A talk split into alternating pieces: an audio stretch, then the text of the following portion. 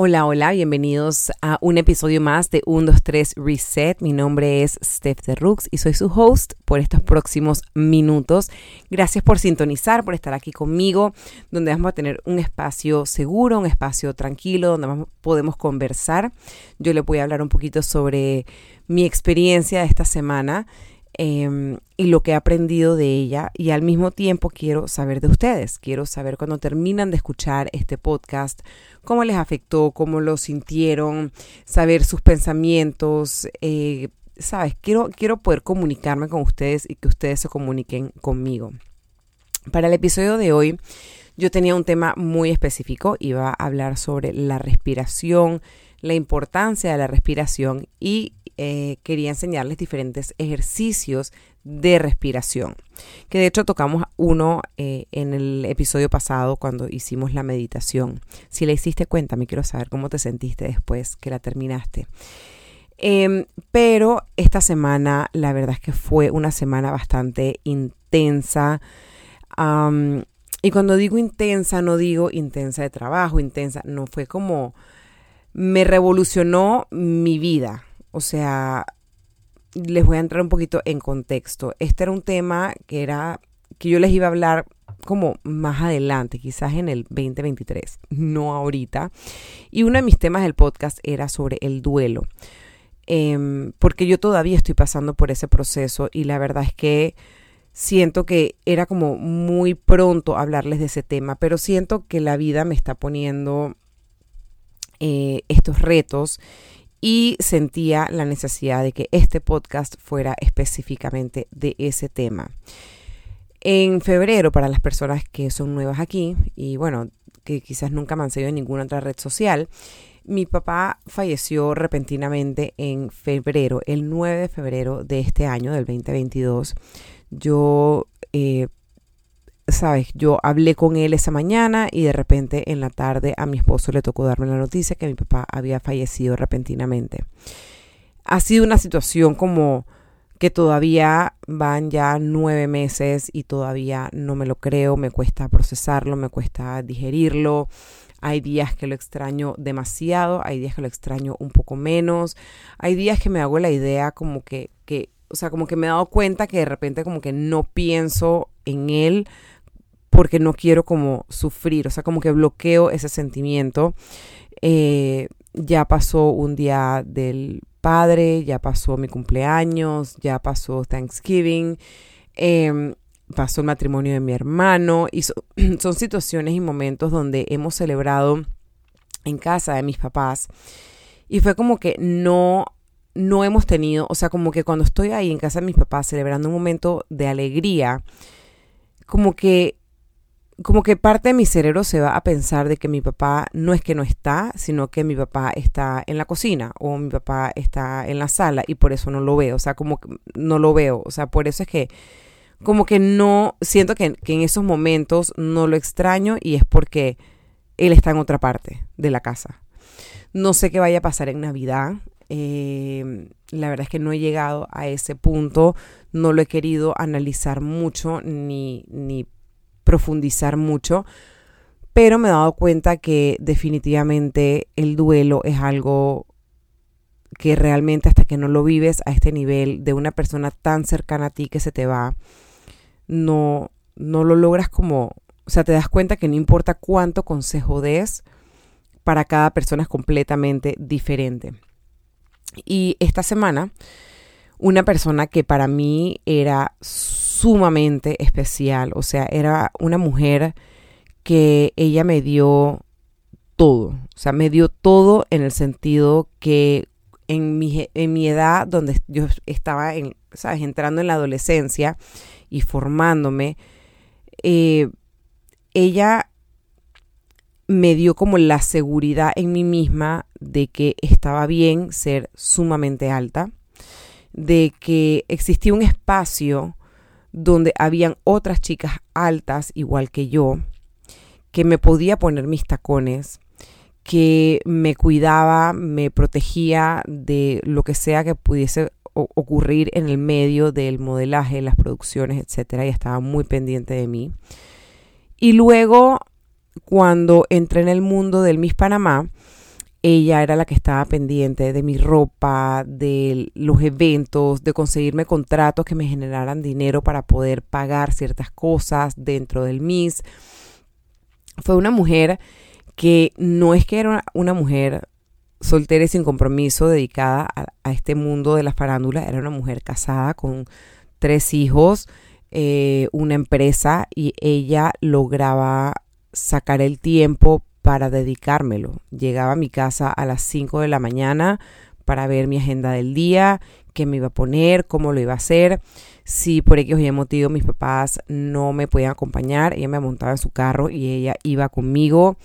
Eh, me decía y me enseñaba cómo comportarme, qué hacer, qué no hacer, cómo manejarme, porque obviamente mis papás me criaron muy bien, o sea, en ese sentido, sabes, como que perfecto, pero cuando entras al medio saber cómo comportarte, cómo manejar a los medios, saber cómo manejar a las diferentes personas con las que te topas y cómo contestarles, cómo manejarte, cómo vestirte.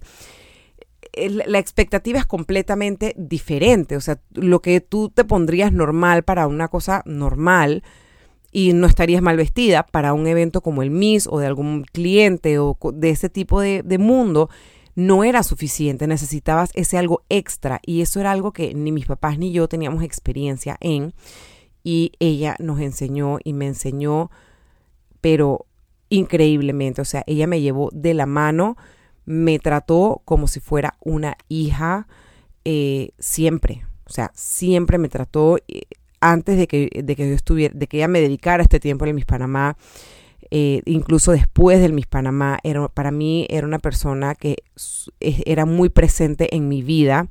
Yo hice una obra de teatro eh, en el 2006 y tenía que usar una peluca y ella no me dejó usar cualquier peluca, o sea, ella se preocupó y ojo, su hija también estaba en la obra, obviamente su hija estaba de punto en blanco, pero ella se preocupó por buscarme a mí la mejor peluca, no cualquier cosa, que me fuera, iba al camerino, revisaba mi maquillaje, me decía, tienes que hacerlo más así, más asá. O sea, estaba tan pendiente de mí que yo no tengo palabras para agradecerle a ella todo lo que ella me dedicó y por supuesto a su familia lo que dejó que ella se sacrificara para que estuviese tan presente en mi vida.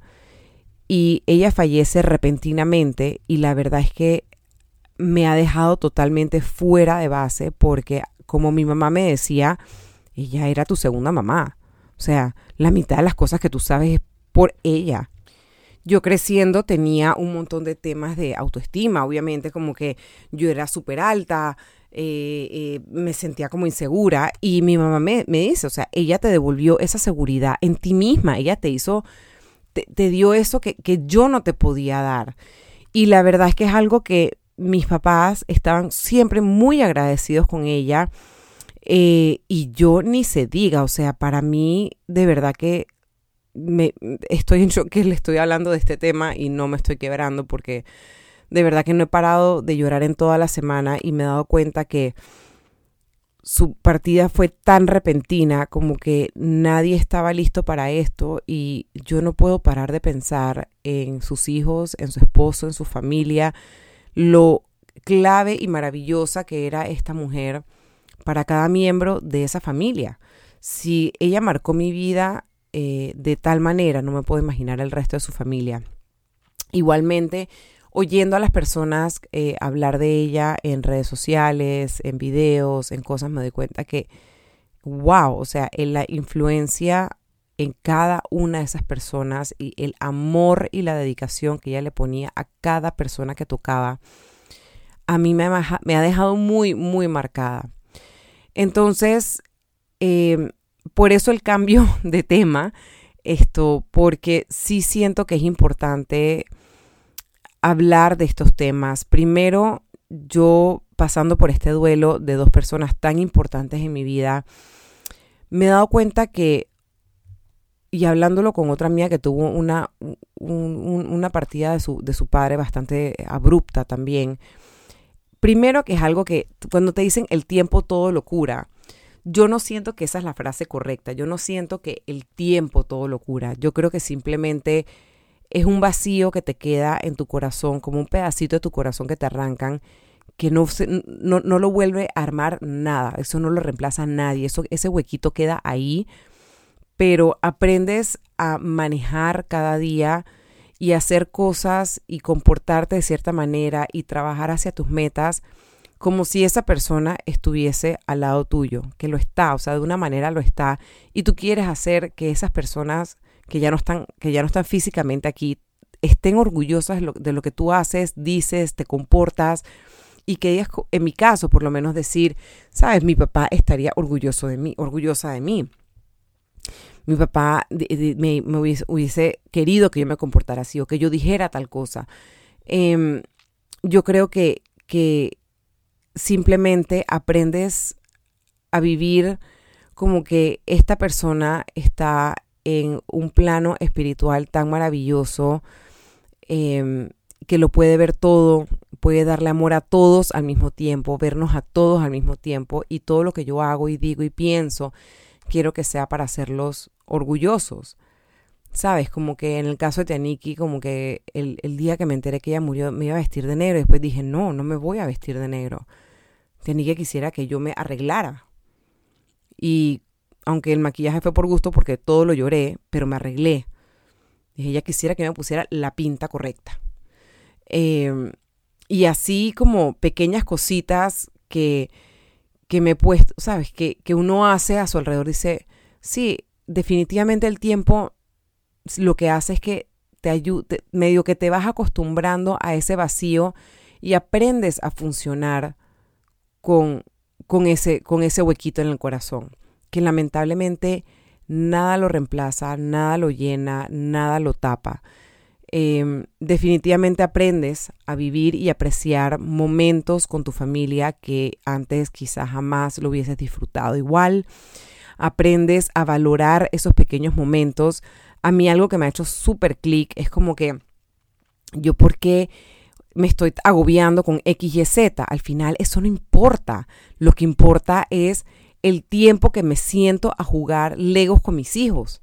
Eso es más importante las lecciones de amor y cariño que yo les puedo dejar a ellos. O sea, yo entiendo que sí, a veces nos agobiamos con el día a día y el trabajo y hay que pagar las cuentas y todo lo demás. Y definitivamente sí, o sea, hay que pagar la cuenta de agua, luz, teléfono, la hipoteca, o sea, porque si no, no tenemos dónde vivir. Pero este afán de querer más y más y más es como, ¿para qué? ¿Para qué queremos tanto, tanto, tantas cosas? O sea, volvernos locos y estresarnos con tantas cosas si ya vives bien, tienes salud, tienes tiempo para disfrutar con tu familia. El único cambio que yo diría que hagas es realmente si no tienes, si estás trabajando tanto para cubrir esos gastos y no tienes el tiempo para disfrutar tu familia, buscar ese trabajo que te permita ganar más para cubrir esos gastos y disfrutar a tu familia. Porque al final del día eso es lo más importante. Yo literalmente les digo, o sea, Teniki estaba perfectamente bien la semana pasada, mi papá estaba perfectamente bien esa mañana y de repente ya no estaban. Entonces yo siento que, que de qué sirve tanta cosa material, al final literalmente te vas y te vas como viniste, sin nada, hermano. Entonces siento que realmente enfocar las prioridades de uno y si ocurre que te vas enredando en el día a día, escríbelo.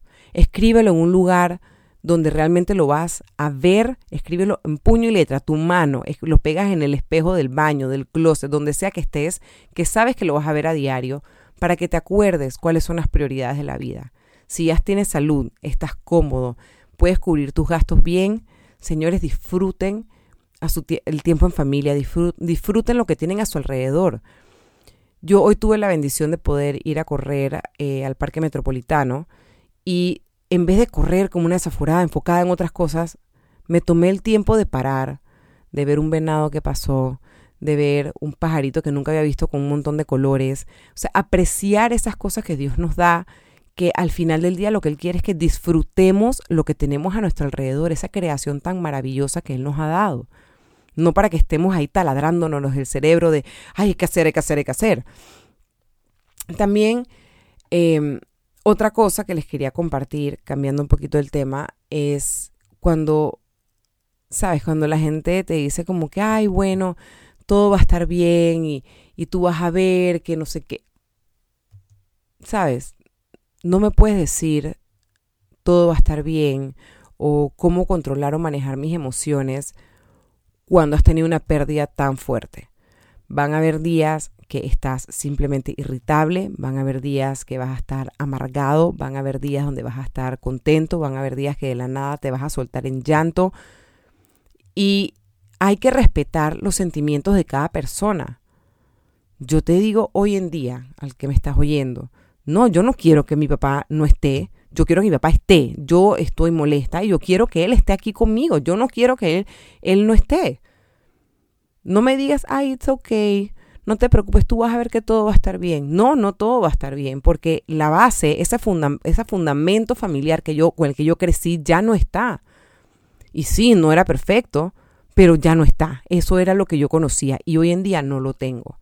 Entonces, sabes, como que yo creo que cuando tienes una persona que está pasando por un momento de luto y de dolor, lo mejor es escuchar y validar los sentimientos de esa persona. Si esa persona ese día está bravo, pues sí, tiene todo el derecho de estar bravo, porque no vuelves a escuchar la voz de esa persona, no vuelves a sentir la, piel, las manos, eh, el cachete de esa persona, no vuelves a sentir su abrazo, su, su, la voz con sus consejos, con su regaño, no lo vuelves a escuchar. Entonces sí, hay días que, por supuesto que voy a estar bravo y voy a estar molesta y voy a estar triste y voy a estar... Y si tienes una persona al lado, sea una amiga, una pareja, un familiar, el que sea que tengas a tu alrededor, lo que quieres es que ser escuchado y que, y que valide tus sentimientos. No que te digan, ay, pero ya, ay, pero no, pero es que ya ha pasado. No, no importa cuánto tiempo pase. Esta, esta sub y baja de emociones está pasando, va a seguir pasando y probablemente lo que pasa es que cada vez pasa menos. Pero pero de que pasa, pasa. Y es tan importante, si tienes a alguien que está a tu alrededor, que está pasando por eso, escúchalo, valídalo. Es tan importante que esa persona se sienta como validada. Em, de verdad que, y si tú estás pasando por eso, te entiendo 100%. Eh, no es fácil, es un proceso tan difícil, es un proceso que es como el cerebro y el corazón no se ponen de acuerdo, no, no, no van de la mano. Entonces, yo la verdad es que el podcast del día de hoy, la idea no es que ustedes se sientan ni tristes, ni, ni molestos, ni, ¿sabes? Yo, yo lo, lo que quiero con este podcast obviamente es inspirar y que ustedes se sientan bienvenidos, pero a la vez es mi responsabilidad ser honestos con ustedes y decirles, sí, he tenido una semana de mierda, o sea, emocionalmente de mierda pero quiero, hablarles con la, con la verdad, con que este proceso del duelo no es fácil, es muy duro y toca levantarse, echar para adelante, darle con todo, pero a la vez validar tus emociones, darte cuenta cómo te estás sintiendo y honrarlo. También esas emociones, saber cómo canalizarlas yo en, estos, en estas etapas he estado como muy consciente de mis emociones. Usualmente lo que me pasa a mí cuando, cuando están pasando estas cosas es que me pongo muy irritada y, y, y como que hay snap, o sea, como que me dices algo y como que me volteo y como que te contesto abruptamente o soy un poco grosera. Y como soy tan consciente, o sea, me he vuelto consciente de eso y digo que la otra persona tampoco tiene la culpa. Entonces estoy buscando maneras de canalizar mi, mis emociones de manera saludable. ¿Cómo hago? Por lo menos yo he canalizado mis emociones con mi psicóloga. Para mí eso ha sido sumamente importante, el decirle honestamente qué tan brava me siento o qué tan triste me siento. Llorar a todo pulmón me ha ayudado un montón. Em, ese es tip uno, te lo recomiendo muchísimo.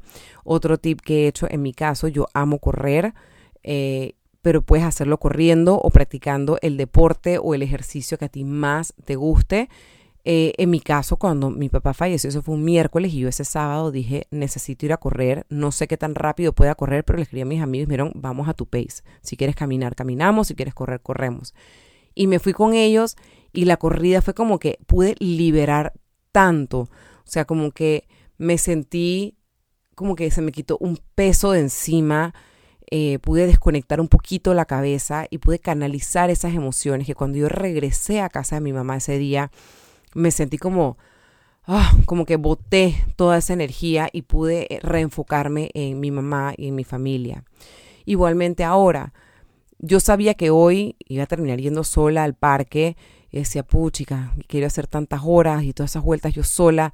Y Dios me mandó un angelito, o sea, un compañero con el que yo corro coincidimos sin habernos puesto de acuerdo y él me acompañó por la primera mitad y la segunda mitad me fui sola y esa segunda mitad fue la que aproveché para sentir cada paso, pensar en estas dos personas que tanto extraño, eh, apreciar lo que tenía a mi alrededor y canalizar todas esas energías que cuando yo regresé a mi casa he estado totalmente metida con mis hijos y de una manera paciente y cariñosa y sin volverme un ogro con ellos porque pude canalizar esas emociones. Entonces, te recomiendo a ti que me estás escuchando, si estás pasando por un duelo o incluso no, pero trata de honrar tus emociones. Está bien sentirte como te estás sintiendo, sea ahora, dentro de un año, dentro del tiempo que sea. Honra tus emociones, acéptalas, fluye con ellas y aprovecha también y canalízalas, busca maneras saludables de canalizarlas. No las guardes, no las acumules, eso solamente va a hacer que sea como un volcán y agua hirviendo, así que hace ebullición y lo que hace es que se desborda de la olla. Tú quieres poder botar esas, esas emociones, sea llorando, sea corriendo, sea gritando, sea con un psicólogo, pero tienes que sacarlos para que de esta manera también otras personas te puedan ayudar y guiar y escuchar.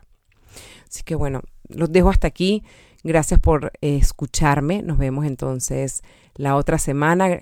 De verdad que aprecio muchísimo que me presten sus oídos para escucharme. Y bueno, déjenme saber en los comentarios. Puede ser por DM, puede ser eh, DM de Instagram, por TikTok, por la vía que ustedes quieran. Siempre estoy pendiente de ustedes y sus comentarios. Muchísimas gracias y nos vemos en una próxima edición de 1, 2, 3 Reset.